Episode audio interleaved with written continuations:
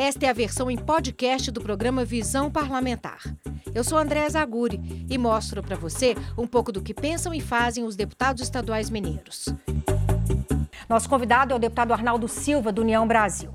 No terceiro mandato, ele é o presidente da Comissão de Constituição e Justiça da Assembleia. A nossa conversa é sobre os desafios da comissão nesse início de legislatura, com análise de projetos de interesse do governo, como a adesão de Minas ao regime de recuperação fiscal e a proposta de reorganização administrativa do Estado.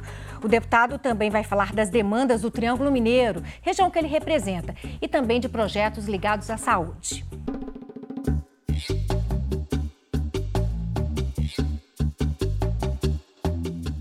Deputado, muito obrigada pela presença. Eu que agradeço. Obrigada por ter vindo para participar do programa. Deputado, o senhor está à frente da Comissão de Constituição e Justiça, que é a porta de entrada é, dos projetos aqui na casa. Eu queria que o senhor falasse para quem está em casa a importância da Comissão de Constituição e Justiça é, para análise das propostas que possivelmente vão virar leis. Olha, primeiro agradecer a oportunidade, agradecer o convite e é muito importante um espaço como esse para que a gente possa realmente é, levar a informação, compartilhar dessas informações com, com todo o Estado de Minas Gerais.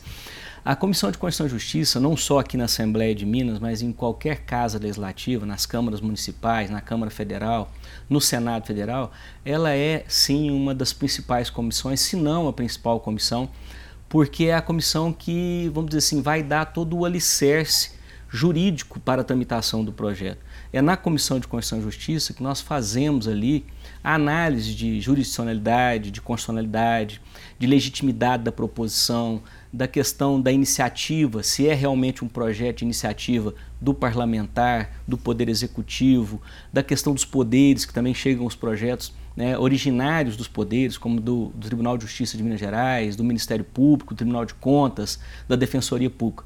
Então é fundamental o trabalho que é desenvolvido na, na Comissão de Constituição e Justiça, porque é ali que vai evitar qualquer vício é, na tramitação do projeto para que possa é, amanhã ou depois ser questionado em relação a isso. Então, é sem dúvida nenhuma uma comissão que é de triagem formal, jurídica e até essencial ali na essência do processo legislativo.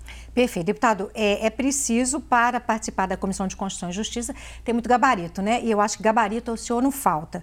A gente tem aqui a formação do senhor. É mestre e doutor em Direito Público, é pós-graduado em Direitos Fundamentais por uma universidade espanhola, especialista em contratação pública pela Universidade de Coimbra, de Portugal. Enfim, é, essa experiência que o senhor tem na área jurídica vai ajudar em que medida é, a liderar a Comissão de Constituição, Constituição e Justiça? Não, a experiência jurídica, a formação jurídica, sem dúvida nenhuma que ela ajuda muito. Né? Nós temos alegria que aqui na Assembleia a gente convive com parlamentares altamente qualificados. A Assembleia de Minas, ela sem dúvida nenhuma, ela apresenta em termos de assembleias em todo o Brasil uma assembleia diferenciada do ponto de vista do nível e da qualidade dos seus parlamentares. Então isso também facilita. Nós na Comissão de Constituição e Justiça, que é um colegiado, trabalhamos em colegiado, nós temos ali é, é, vários colegas parlamentares que sem dúvida irão contribuir. E a formação jurídica ajuda muito. Ela ajuda porque a experiência também nessa área. Eu tenho mais de 20 anos trabalhando inclusive com o processo legislativo, trabalhando com direito administrativo, com direito constitucional. Essa bagagem vai poder é, permitir que a gente possa compartilhar internamente experiências já vividas, né? E ao longo do tempo também nesse estudo, nessa, nessa, nessa procura pelo conhecimento e a Assembleia também tem permitido que a gente avance ainda mais nessa relação. Eu acompanho muito a Comissão de Constituição e Justiça porque eu gosto é, da área do direito particularmente e eu percebo que às vezes os deputados ficam assim, um puxando a orelha do outro na questão de não discutir o mérito é, da proposta, né? É para é discutir mesmo a parte jurídica. Né? É. E às vezes o pessoal começa a inflamar o assunto porque entra na questão do mérito da proposta, que vai ser analisado, claro, antes de ser levado a plenário, mas em outras comissões, né? É, o papel da Comissão de Constituição e Justiça não é fazer ali uma avaliação preliminar de mérito. Embora né, o, o, mérito ele, ele, ele não deixa de ser ali algo que vai estar tangenciando a avaliação constitucional, a avaliação de formalidade, a avaliação principiológica e inclusive dos princípios do direito administrativo, que são, são muito comuns na avaliação que nós iremos é, é, realizar constantemente nas reuniões da CCJ. Agora, o mérito ele fica para depois, o mérito é matéria de plenário. O mérito é aquela matéria que vai ser fruto do debate é, no plenário. Logicamente que as comissões, não só a CCJ, a Comissão de Constituição e Justiça, mas as demais comissões, elas permitem né, esse aprofundamento, que esse debate venha a ser inclusive um momento ali de poder é, contribuir no aperfeiçoamento de cada projeto. É fundamental. Não que na Comissão de Constituição e Justiça nós não vamos permitir que se tenha o debate, mas não é o critério para que a gente defina ali em relação à aprovação ou não de um determinado parecer para que o projeto continue a sua tramitação.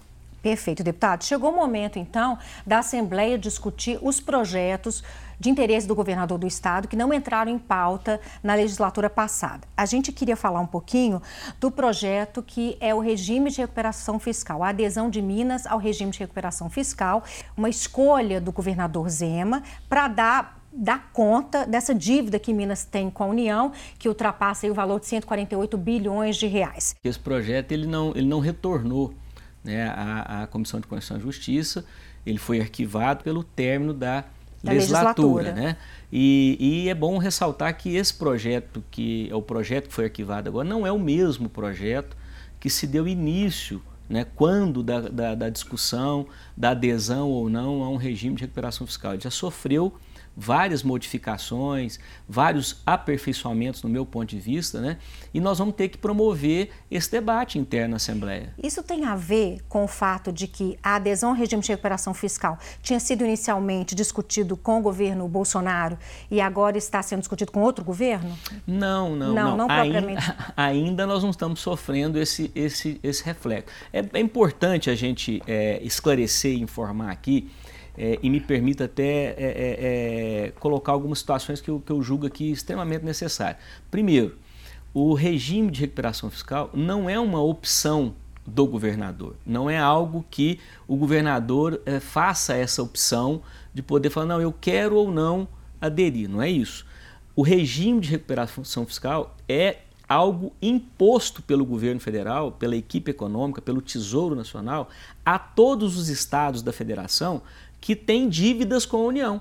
Então, assim, numa linguagem muito clara, o Estado está devendo à União, tá? Ele quer prorrogar essa dívida, ele vai ter que aderir a determinadas exigências que o governo federal faz.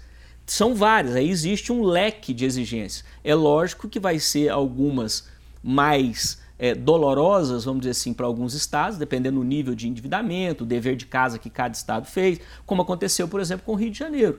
Minas, né, nós não estamos, nós estamos longe, longe de, de ser comparados ao tipo de regime de recuperação fiscal que foi colocado no Rio de Janeiro. Parece agora, que Rio de Janeiro e Rio Grande do Sul que aderiram estão tendo dificuldades agora de cumprir o combinado. Exatamente. Só que é, é, eu, aí eu volto a repetir. Primeiro, é uma questão que é imposta pelo governo federal. Cabe ao governo estadual, ao nosso governador aqui, fazer ponderações e estabelecer critérios para dosar o tamanho do remédio da dose do remédio que vai ser aplicada aqui para Minas Gerais. Mas que é necessário é porque Minas não tem condição de pagar de uma vez só a dívida existente com o governo federal. É necessário a prorrogação. Esse é um ponto fundamental. Segundo, esse regime que chegou aqui de uma forma e foi sendo transformado, já não é o mesmo, porque o governo do estado vem fazendo a sua parte, enxugando despesa, diminuindo o número de cargos comissionados, é, reduzindo a questão dos gastos públicos. Tudo isso são critérios de exigência que a equipe econômica, que o Tesouro Nacional faz, para quê? Para dar condições de pagamento, para demonstrar o seguinte: olha, se você cumprir aquelas metas ali que nós estamos exigindo, nós sabemos que você vai dar conta de pagar essa dívida que estará sendo prorrogada. É isso que é o, o, contexto do regime de recuperação. Mas só acha que ficará mantido é, a obrigatoriedade de privatizar a empresa estatal, de fa não fazer concurso público, algumas restrições impostas pelo governo federal, eh, se mantém agora nesse projeto que vai ser analisado? E olha, André, como que é interessante isso. É, aí vem a segunda parte da, do seu questionamento.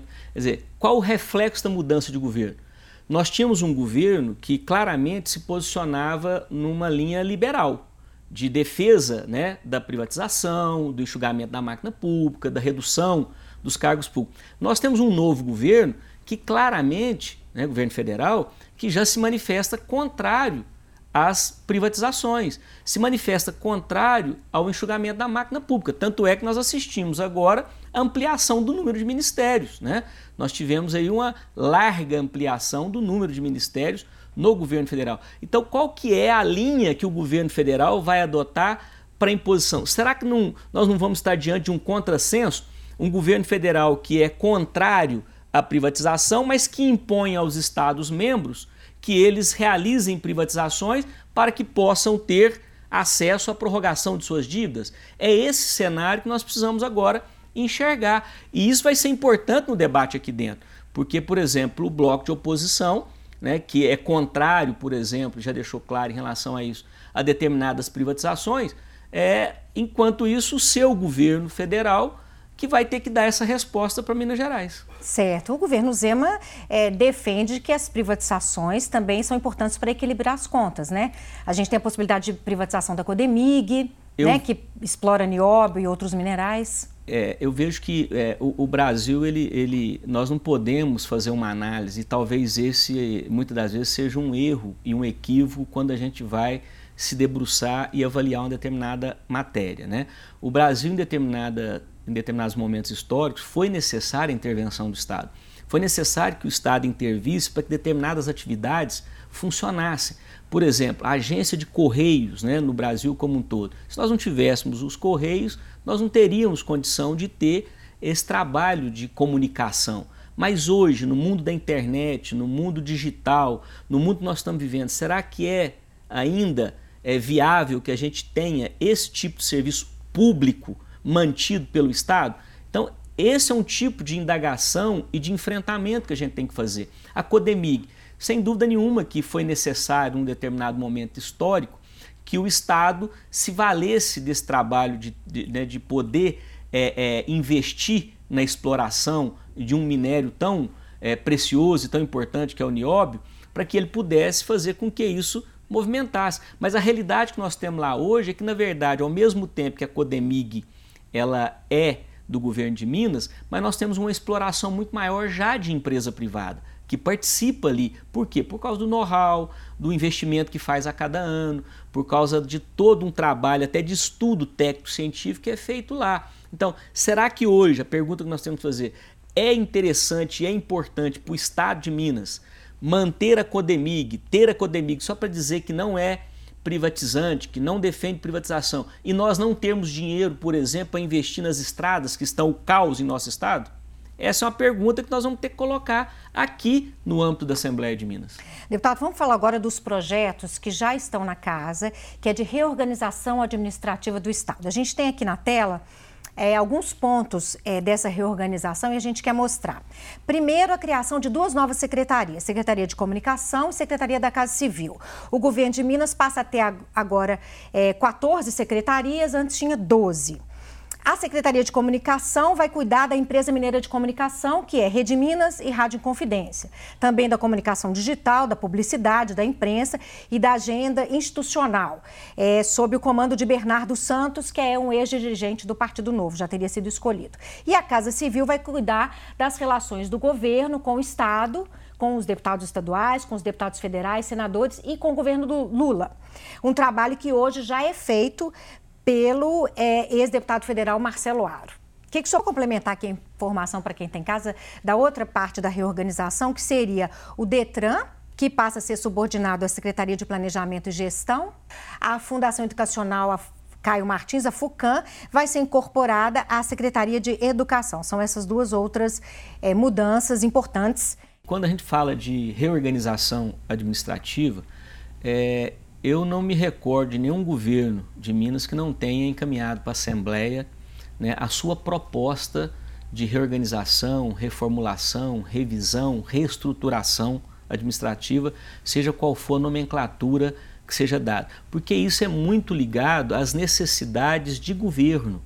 É, é, tirando o aspecto de fiscalização que cabe a nós na Assembleia, verificar a questão de impacto financeiro orçamentário, verificar a questão estrutural de cargos, até dos serviços públicos prestados, sem dúvida nenhuma que isso é uma matéria de discussão e debate da Assembleia, mas o, o arcabouço, a, a, a formatação, a forma que eu quero dar na casa que eu estou administrando é muito de cada governo. Né? Não, não, não cabe, por exemplo, no meu ponto de vista, não cabe a, ao legislativo dizer para um governo se ele tem que ter ou não uma secretaria da Casa Civil.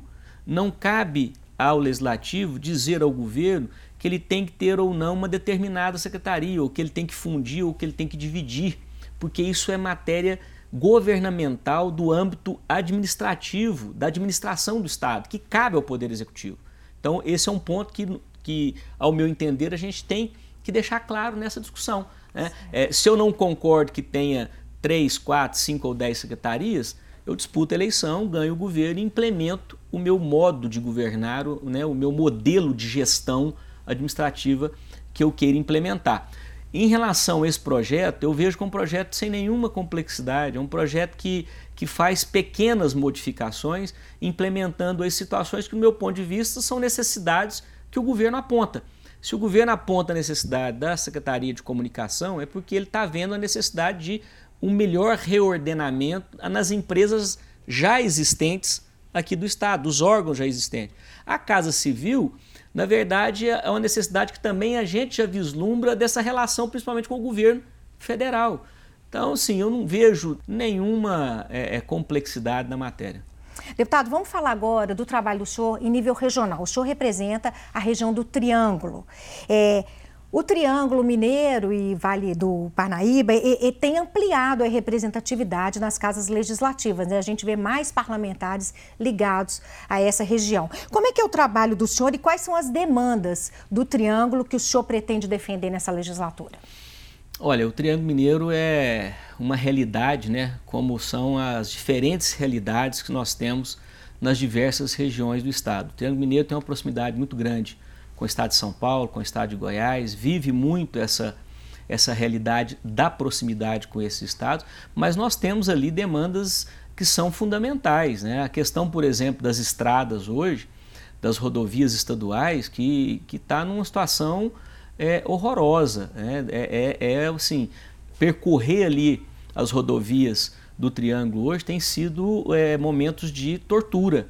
E a gente vê o que? O risco de acidente, os prejuízos que são dados não só a, a, ao cidadão de um modo geral, mas às empresas, transportadoras, né, o escoamento da produção. E a gente está vendo isso diariamente. Esse é. é. um ponto que precisa ser é, urgentemente olhado com a máxima atenção. O próprio governo Zema reconhece que são mais de 8 mil quilômetros de estradas em situação precária no estado todo.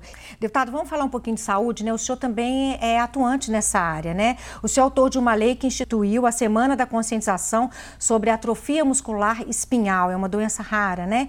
Que atinge 65 em cada 100 mil pessoas. É, qual que é a importância é, de diagnosticar e de ter política pública especificamente para esse tipo de doença? É fundamental. É, além do diagnóstico, também o, o compartilhamento de informações. Né? A, a questão das doenças raras hoje, não só em Minas, mas no Brasil, nós temos uma dificuldade muito grande de transmissão das informações, de fazer com que essas informações cheguem ao máximo de todos os cidadãos e mais do que isso, para poder, inclusive, na orientação do diagnóstico mais rápido. Né? É, essa é uma, uma causa que está dentro das prioridades do nosso mandato desde quando cheguei na Assembleia. A causa da pessoa com deficiência como um todo, o trabalho com as APAES em Minas Gerais, eu tenho a alegria é, de ser o deputado estadual que mais destinou recursos para as APAES em Minas Gerais. É um trabalho maravilhoso. Um trabalho né? importantíssimo, é um trabalho de amor, de entrega, de solidariedade, de empatia, de acolhimento. E, e as APAES elas acabam ali também fazer um, um, trabalho fundamental que seria de obrigação do próprio poder público, poder público municipal, em parceria com o poder público estadual, e desenvolve um trabalho brilhante, com poucos recursos, um trabalho de gestão muito eficiente, e eu, eu tenho muita alegria em poder colaborar com esse trabalho. As doenças raras, é, por, por se tratar inclusive de doenças que não atingem um volume muito grande de pessoas, mas que são doenças muito sérias, muito graves, né? que colocam as famílias numa situação muito delicada, muito sensível e que a gente precisa também trazer esse debate para a Assembleia. O projeto, que é um projeto muito simples, mas é um caminho, uma luz, um pontinho aí para a gente poder despertar a atenção da necessidade da gente poder trazer para o debate essa questão das doenças raras. Deputado, qual que é o gargalo principal que o senhor reconhece nas cidades pequenas, nos municípios pequenos em relação à saúde? Olha, a, a, a saúde no Brasil, embora seja, né, nós, nós, temos um sistema de saúde que ele é muito importante, porque é um, um sistema de saúde democrático, aberto, é, de, de, portas abertas para o cidadão, o que não acontece em todos os países. Né? A saúde em determinados países é cara, não é acessível, não é para todo mundo. E aqui, embora a gente tenha uma série de problemas a enfrentar, uma demanda muito grande, nós somos um país continental, um estado que é do tamanho de muitos países, maior do que muitos países, que é o estado de Minas. Então as demandas elas não param. A saúde, sem dúvida nenhuma, ela vai sempre nos demandar muito, mas isso já melhorou. O que, que é um ponto que eu destaco e eu tenho trabalhado muito isso aqui? É a gente poder agora descentralizar cada vez mais. Usamos o critério da centralização regional, vamos dizer assim, saindo da capital e tendo centros. Né? Uberlândia é um centro regional.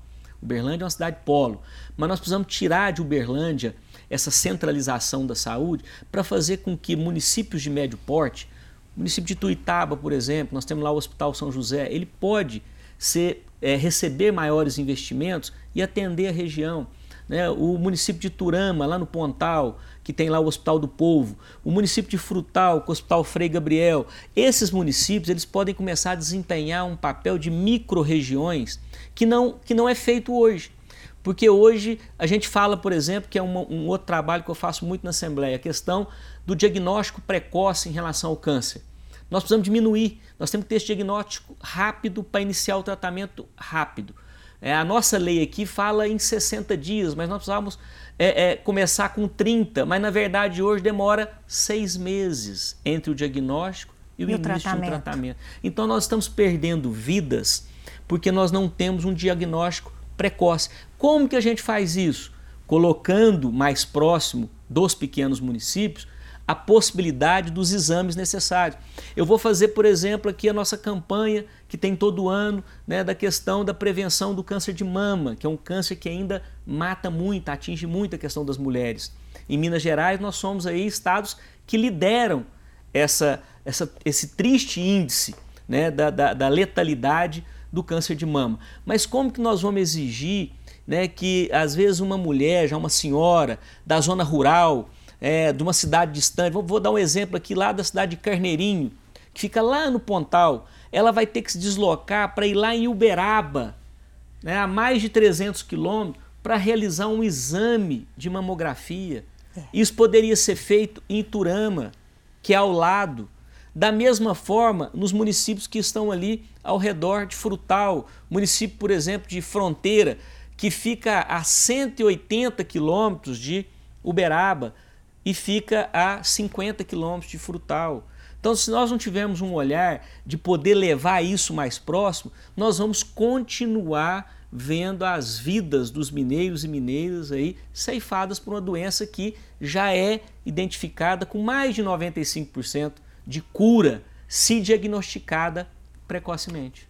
Deputado, só para a gente encerrar rapidamente, o União Brasil, que é o partido do senhor, está analisando a possibilidade de fundir com o PP, Partido Progressista. É, isso muda alguma coisa no trabalho de vocês aqui na Assembleia? Olha, a, a proposta que está se discutindo é uma proposta de federação, não é a fusão dos dois partidos. Existe uma diferença, assim, muito grande em relação a isso, porque quando há fusão, os dois partidos deixam de existir e passa a existir um único partido, como aconteceu com o Democratas, que era o partido que eu fazia parte, com o PSL e que deu origem ao União Brasil. O que está sendo discutido é a possibilidade de se constituir uma federação entre o PP, Partido Progressista, e União Brasil. Isso está sendo discutido no âmbito federal, depende muito mais das bancadas federais, e os reflexos também são grandes, porque é, é um casamento aí de, de longo prazo, tem que ficar pelo menos quatro anos né, decidindo tudo em conjunto, participando das eleições em conjunto, como se fosse um só partido. Perfeito, deputado. Muito obrigada, então, pela entrevista, pelo senhor ter compartilhado a experiência do senhor com a gente. Boa sorte nessa nova legislatura. Eu é que agradeço e me coloco sempre à disposição. Obrigada. Eu conversei, então, com o deputado Arnaldo Silva, do União Brasil, ele que é o presidente da Comissão de Constituição e Justiça da Assembleia de Minas. A gente falou de projetos de interesse do governo, como a adesão de Minas ao regime de recuperação fiscal. Falamos também da proposta de reorganização do Estado e também das demandas do Triângulo Mineiro e sobre os projetos ligados à saúde. O Visão Parlamentar fica por aqui. Se você quiser nos assistir, é só clicar é, no portal da Assembleia, lmg.gov.br. Até a próxima. O Visão Parlamentar é uma realização da TV Assembleia de Minas Gerais. A apresentação é minha, André Zaguri, a produção é da Daniele Langsdorff, a direção da Raquel Barreto e os trabalhos técnicos do Bruno Oliveira. Você pode seguir o Visão Parlamentar nos principais tocadores de podcast. Assim você não perde nenhuma edição do programa.